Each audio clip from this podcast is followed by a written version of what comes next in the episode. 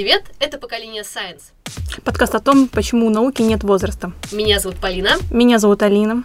Все мы представляем, как через десяток лет мы будем путешествовать не на поезде, а телепортироваться, кататься на летающих скейтбордах и перейдем на экологичную энергетику. Многое из этого еще много лет назад описали в фильме «Назад в будущее». Но когда же наступит это будущее? Узнаем сегодня у аспиранта кафедры электрохимии ЮФУ, младшего научного сотрудника химического факультета ЮФУ Кирилла Папержа.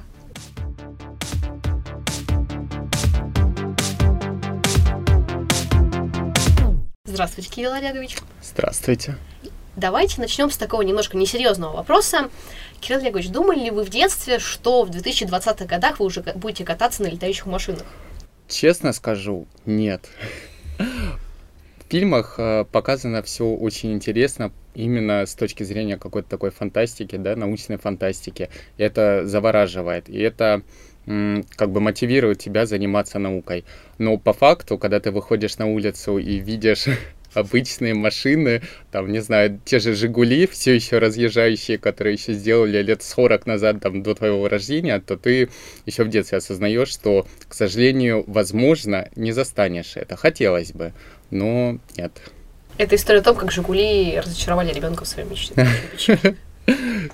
Ну, может, в будущем все-таки там даже в недалеком ведь уже существуют там прототипы всякие. А, прототипы есть разные. Недавно видел новость, очень понравились а, новые машины, которые разрабатывают в Китае. Это летающие машины, и, точнее, они подобные машинам из пятого элемента. И вот это прям класс. А, насколько я помню, эти машины могут взлетать на 10 метров от земли и где-то примерно около получаса поддерживать эту высоту. Это вот прям круто, это прям наверное, то, что сейчас уже реализуется, и ты как бы понимаешь, что вот, ученые работают над этим.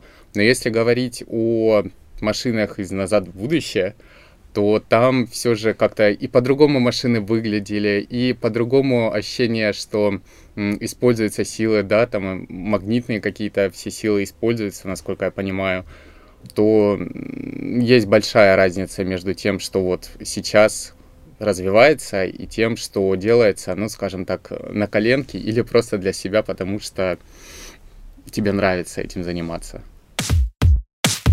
Я не назад в будущее не смотрела никак. И сделай вид, что Кошмар. Я смотрела Ваше детство прожито зря. Надо было СТС, ТНТ включать. Да. Вот Люк Бессон записал лучший пятый да. элемент. Это такой хороший фильм, посмотри обязательно. Бор вообще самый лучший пятый элемент, я считаю, самый классный, в таблице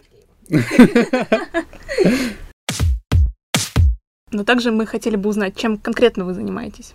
Я в лаборатории занимаюсь разработкой новых способов синтеза электрокатализаторов. Эти катализаторы применяются в топливных элементах.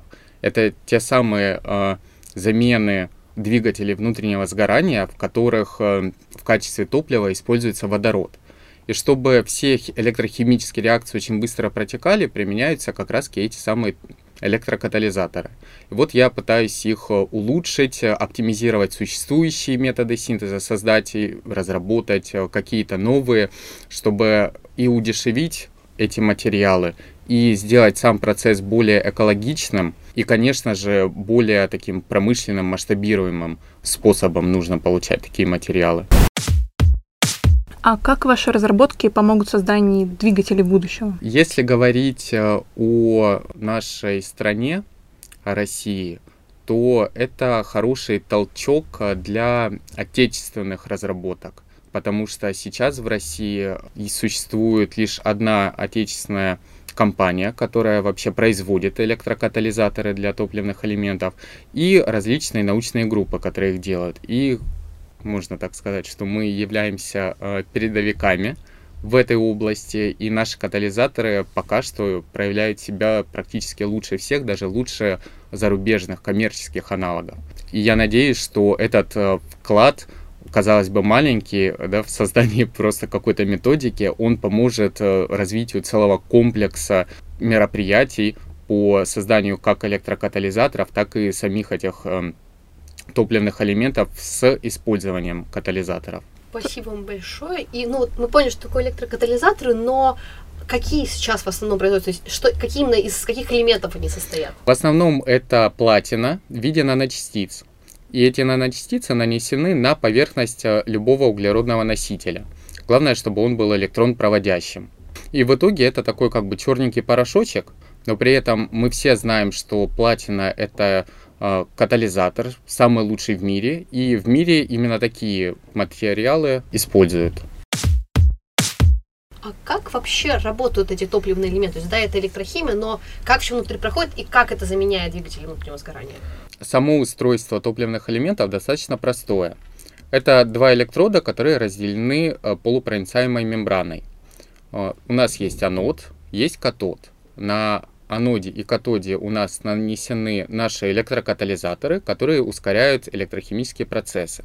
На аноде у нас происходит окисление того самого топлива водорода, и получаются электроны и протоны. Протоны через э, полупроницаемую мембрану переходят к катоду, а электроны и идут по внешней цепи к катоду. В итоге у нас создается ток, и тем самым мы получаем вот ту самую энергию электрическую, которую потом можно применять в различных устройствах. А на катоде у нас э, происходит электровосстановление кислорода. Причем кислорода воздуха. Нам не нужно никакого баллона с кислородом подключать э, к катоду. Поэтому такие устройства достаточно экологичные, так как э, они производят лишь тепло и воду. И, конечно же, электричество. Ну, как побочные тепло и воду. И э, вот эта реакция восстановления кислорода, то есть превращения кислорода в воду с участием протонов, она медленная. И для того, чтобы ее ускорить, как раз и применяются катализаторы. Вот оно звучит, как будто оно что-то очень-очень большое. Оно какое по размерам это устройство? Ой, на самом деле оно может быть разного размера. Тем не менее, э, самый стандартный стек, который используется в беспилотных летательных аппаратах, он, ну, наверное, грубо говоря, размером с кулак, мужской такой. А сам э, маленький э, мембранный электродный блок, он может быть размером и в 1 см, и в 5 см, и в 10 см. Все в зависимости от того, какие параметры вы хотите достичь и где хотите использовать эти самые топливные элементы. То есть вот вы так это описываете, что это становится чем-то похожим на генератор. То есть это получается именно а такой источник постоянного тока, и как да. это использовано в двигателе. То есть мы можем сказать, что это такая маленькая электростанция. Да, да, все верно. А сколько она может поддерживать этот самый ток, то есть, ну, без участия человека? То есть можем ли мы его использовать автономно, условно говоря, отправить на марсоход, куда на Марс? Как а... это долго будет работать? Будет работать достаточно долго, в зависимости от двух таких основных параметров. Первое – это насколько много у вас будет водорода. Если он закончится, соответственно, реакции перестанут протекать. И второе – это насколько долго будет э, работать компоненты устройства. А именно мембрана, хотя она достаточно долго в таком стационарном стабильном состоянии находится, и катализаторы – и вот катализаторы, они быстро деградируют достаточно, и они иногда являются решающим таким фактом по времени использования. Но, к примеру, беспилотный летательный аппарат на аккумуляторах обычных, он летает ну, максимум час без подзарядки. А с топливным элементом и маленьким баллончиком водорода ну, кажется, весит там около килограмма или даже двух, а, может летать до 6 часов. Классно. И это еще, получается, ликвидирует потребность в, в утилизации аккумуляторов. Да, да. Это же самый главный минус вообще ну, да, аккумуляторов. Да. И, грубо говоря, ну вот мне, по крайней мере, так кажется, что многие электромобили, которые сейчас создаются, их как раз-таки можно спокойно перепрофилировать под топливные элементы. Аккумулятор можно оставить для того, чтобы а, дать э, толчок энергии, чтобы запустить топливный элемент. А вот дальше уже спокойно он может работать без этого аккумулятора. То есть, получается, в будущем мы сможем отказаться и от аккумуляторов, и от э, двигателей на ископаемом топливе? Я надеюсь, что да. Но аккумулятор наверняка будет еще использоваться, потому что вот нужен толчок энергии. А, скажем, можно, например, в машине установить э, педальки, и вы будете крутить и как мельница создавать маленький этот заряд электричества, чтобы э, запустить топливный элемент. Но это, наверное, слишком как-то сложно. Почему? Мне кажется, наоборот, очень удобно. Вроде бы и фитнес, а вроде да. бы и полезно, да? А вроде зачем Для машины. машину, буду пешком идти. Тоже верно. То есть теоретически можно даже сделать такой пауэрбанк на топливном элементе. Так и делают. А, делают практически все а, электрические устройства можно оснастить топливными элементами. Важно только вид подобрать. Для портативных чаще всего используют метанольные топливные элементы. там уже вместо топлива, вместо водородного топлива применяется метанол или другие спирты. И в итоге нужен просто маленький баллончик с этой жидкостью, который будет подзаряжать этот топливный элемент. Ну, грубо говоря, подзаряжать. Мы-то понимаем, что это просто топливо. Кстати, а если отойти от темы топливных элементов, где еще могут использовать эти электрокатализаторы и занимаетесь ли вы еще их видами? То есть я понимаю, что платина это очень дорогой элемент, а есть ли еще какие-то варианты, то есть из чего их можно? Конечно, есть очень много различных вариантов. Самый лучший это платина. Ну, это всем понятно. Однако, если платину легировать э, другими металлами, D-металлами, дешевыми металлами по типу меди, никеля, кобальта, ну, кобальт может быть не настолько дешевый, но, по крайней мере, в сравнении с ну, стоимостью платина. платина, да, намного дешевле. Можно повысить э, не просто в разы, а в десятки раз э, эффективность таких катализаторов. Они более стабильные, они более активные, они просто лучше. К сожалению, такой масштабируемой технологии, хорошей, технологичной по созданию таких катализаторов, ну, толком еще нет. Поэтому их еще не, при, не применяют а если и применяют, то это очень дорогие материалы, потому что, скажем, за один синтез обычно ученые получают 1 миллиграмм катализатора. Вот мы же смогли уже получать по 10, 20, 30 грамм катализатора. Но правда чисто платинового, а не такого биметаллического. А если говорить о том, где вообще могут применяться катализаторы, то это тоже очень широкое поле. Наночастицы сами по себе с платиной или с другими металлами ну, достаточно просто получить. Главное вникнуть в это и почитать э, правильную литературу. И различные такие материалы можно использовать в сенсорике, например. Что это означает? Это обычные наши датчики пожарные, ЦО, вроде бы даже для очистки, для улавливания, точнее, различных других э, паров, э, ядовитых газов, там формальдегида используются. Также часто подобные катализаторы используют при очистке сточных вод. Просто поставили на выходе из, э, ну, скажем, наших плотин или же этих сбросов от заводов, и все, и вода в итоге выходит достаточно чистая. Используют часто в медицине для борьбы с различными бактериями, тоже какие-то хорошие свойства проявляют практически везде применяется. Круто. Катализатор да. всему голова, так можно назвать этот выпуск. Это очень здорово. Ну, применение, конечно, у них настолько широкое, что, походу, все будет на них работать. Да, да, да, да. Мне кажется, уже практически все на них работает, если можно сказать. Ну, вообще, да. У нас же вот даже в телефонах там просто наномир. Есть. Мы это даже не видим. Да. Сейчас очень много работы ведется по поводу водородной энергетики, то есть ее и в электродвигателях водород, и как топливо. Почему мы вообще еще не можем полностью перейти на водород? Его же так много, он, собственно, самый распространенный элемент Вселенной. Да, он самый распространенный в космосе, не на Земле. Хотя и на Земле тоже. Ну, он очень э, взрывоопасный э, при контакте с кислородом воздуха. А у нас как бы, ну, мы воздухом дышим, у нас достаточно много тоже и кислорода.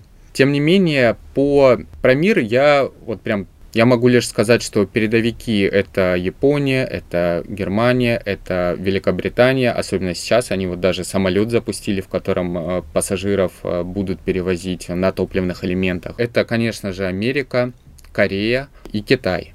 Они просто раньше нас успели понять, что, наверное, все-таки за этим будущее, и стали этим заниматься. Тем не менее, Россия не отстает, но сейчас, на данный момент, после указа нашего президента, что необходимы мероприятия по развитию водородной энергетики, у нас э, пытаются вообще произвести сам водород. Тут тоже э, большие такие тонкости, которые нужно учитывать. Для применения в топливном элементе водород должен быть очень чистый, невероятно чистый. Если в нем будет хоть малейшая примесь э, СО, то электрокатализаторы, э, на которых топливный элемент работает, они заблокируются этими молекулами, в итоге сразу функциональные характеристики упадут прямо очень сильно, чуть ли не в два раза.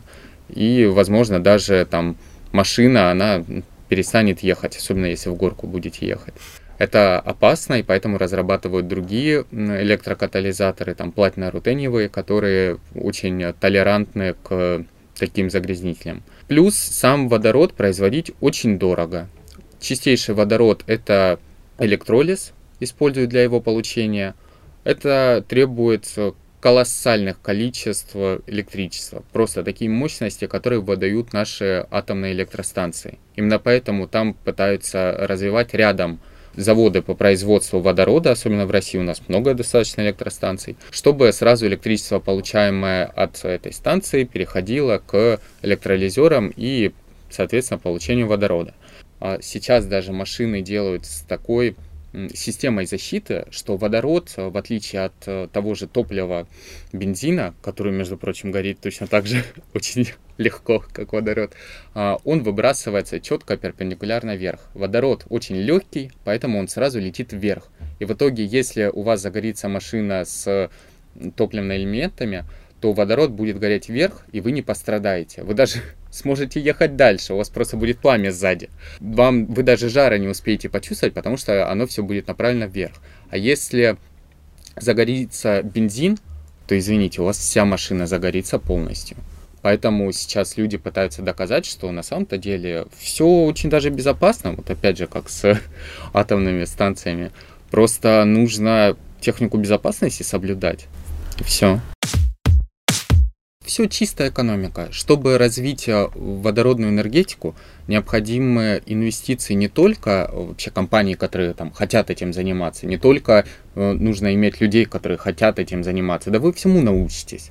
Каждый человек может всему научиться, главное желание. Необходимо колоссальное количество средств. Просто колоссальное. Поэтому в Америке, например, э, в госпрограммах их проводят такие поблажки, людям. Льготы. Льготы. Ну вот, вот льготы, да, да, вот оно. А, вы покупаете машину на топливных элементах. Вы не платите налог в течение пяти лет. У вас э, чуть ли не бесплатная заправка водородом. Ну, все, вы просто ездите. А, еще, кажется, даже, как это, кэшбэком возвращают э, стоимость от этой машины. Это просто вот господдержка такая. Это чтобы люди привыкли, чтобы развить эту всю э, инфраструктуру. И потом уже, наверное, это начнет приносить э, какую-то реальную прибыль. Но пока что это все на самом деле очень большой убыток. А как вы думаете, когда мы сможем выйти, условно говоря, на самоокупаемость в этом плане? Ну, мир, по крайней мере. Я надеюсь, что, скажем, в России через 30 лет хотя бы там у каждого 20 человека будет э, машина на топливных элементах. Я уже не говорю там про беспилотники. Я надеюсь, что их уже используют, потому что это ну, выгодно, удобно. К сожалению, необходимо развитие, опять же, этой инфраструктуры с заправками, э, с различными там тоже э, этими заводами по получению водорода, с доставкой вообще водорода. Это тоже огромные проблемы. А в мире, я думаю, ну, лет так через тоже 20-30, если э, реально государство будет помогать, вот прям помогать, как в некоторых странах делается, то они уже выйдут на какую-то самоокупаемость. Извините, те же Теслы за баснословные деньги которые сейчас как бы для нас баснословные, и раньше они были такими же, они точно так же по ну, различным программам продавались э, по льготным своим каким-то условиям, и в итоге они вот стали такой какой-то неотъемлемой частью, которую ты уже даже не представляешь. А как это нет электро каких-то мобилей. И раз мы с вами заговорили о будущем, давайте немножко поговорим по поводу фантастики. Как вы думаете, вот увидим ли мы летающие автомобили, как в назад в будущее? Например, ховерборды какие-нибудь вообще да. будут классно. Очень интересный вопрос. Я бы ответил, что в повседневной жизни ну, лет 50, а может 100, а, мы этого не увидим. Для нас это будет как-то недоступно, потому что слишком опасно и необходимо тоже колоссальные усилия, чтобы развить, ну, как минимум, технику безопасности. Если говорить про а, различные а, заводы, не знаю, те же склады, это очень удобно было бы, да, на такой машинке подлетел вверх, все закинул, и пошел вниз. Тебе не нужен какой-то особый погрузчик, э, вот эти здоровые, тяжелые погрузчики, которые сейчас используются даже на такой вот ховерборд, да. ховерборд э, закинул все свои коробки и просто рядом повел его. Опять же, они действуют на электромагнитной силе, и необходимо, чтобы у вас э, пол и вообще пространство вокруг вас, они, я так думаю, были оснащены правильно. Например, если вы поедете по какой-либо такой железной дороге, где реально вы будете лететь да, на доске, а рядом будет стройка, то все гвозди ваши. Это опасно. Ну да. В целом будущее. Как Да. Э? Я вижу такое будущее более здоровым. Я надеюсь, что это поможет э, хоть немного да, очистить наш воздух, которым мы дышим. Сразу уйдут различные э, болезни, э, как э, астма, хотя бы аллергия. Это уже будет такой колоссальный плюс, как минимум, потому что людям не нужно будет покупать столько лекарств, как мне, например. Да. Вот.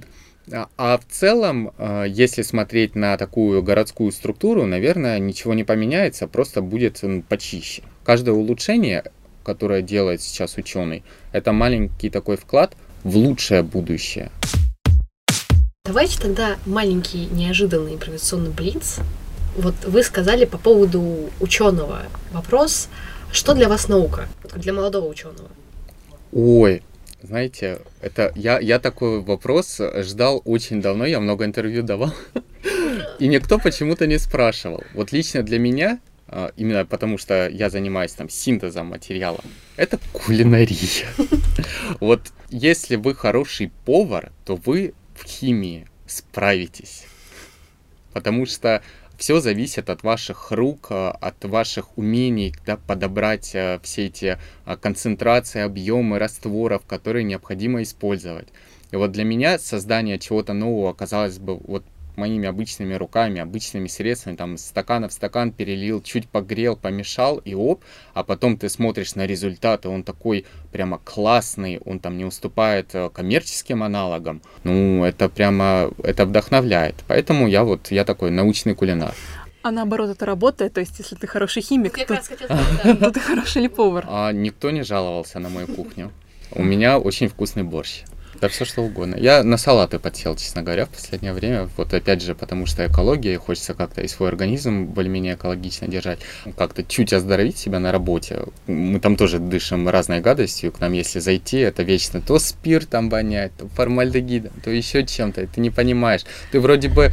э, А, кстати, наверное, поэтому у нас всегда и хорошее настроение на работе. Постоянно спиртом пахнет. Ты немножко так пьянеешь от своей Но работы. формальдегидом это уже как в морге. Но мы не закапываем свой потенциал. А У вас на химфаке есть свой Гордон Рамзи? Или Константин Ивлев, не знаю. Наверное, Можно есть. По крайней мере, ну вот на нашей кафедре мы все очень дружные. Мне кажется, поэтому мы такой успешный коллектив, потому что мы не только просто коллеги, а мы, ну, еще и пытаемся э, такие дружеские отношения поддерживать. Многие вот прям очень-очень дружеские там. На всех свадьбах мы всегда вместе.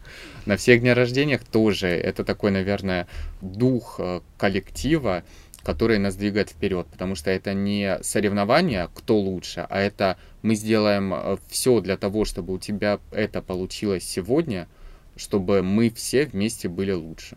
Это вот всегда так. Это все запах спирта. Дух, сотрудничества. Понимаем, что у нас есть наш шеф, а, его апостолы а, водородной энергетики а, Белинов Сергей Валерьевич и Алексеенко Анастасия Анатольевна.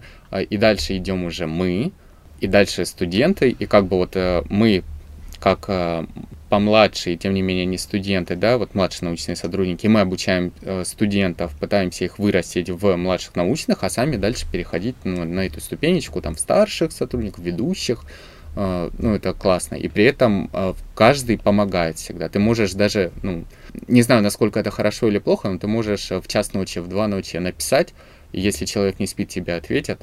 Если что, вы еще и созвонитесь. Не дай бог, у вас что-то в семье произойдет, то вы всегда можете обратиться кому угодно из коллег, потому что вот мы вот такой какой-то... Мы большая семья, наверное. Поэтому для меня, опять же, это как бы кухня, такая кулинария, потому что в семье всегда кухня объединяет. И вот мы все синтезируем. Это очень здорово. Да. Прям еще больше захотелось пойти в науку. Прям потрясающе. Ну, кстати, в этом плане, например, в СУНС нас же воспитывают как будущих ученых, и мне кажется, у нас тоже этот дух сохраняется, он уже воспитывается, он уже в нас синтезируется, Да. то есть это и совместные какие-то работы, совместные проекты, это прям супер здорово. А нельзя без совместно каких-то работ. Всегда нужно с кем-то как-то... В современном мире без этого уже нельзя.